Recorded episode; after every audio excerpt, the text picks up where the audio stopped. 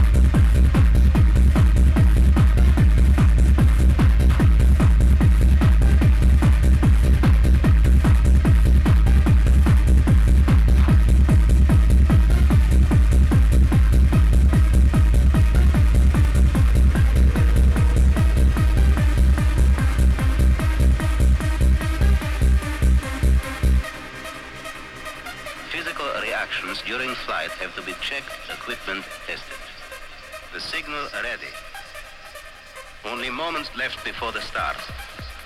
Go.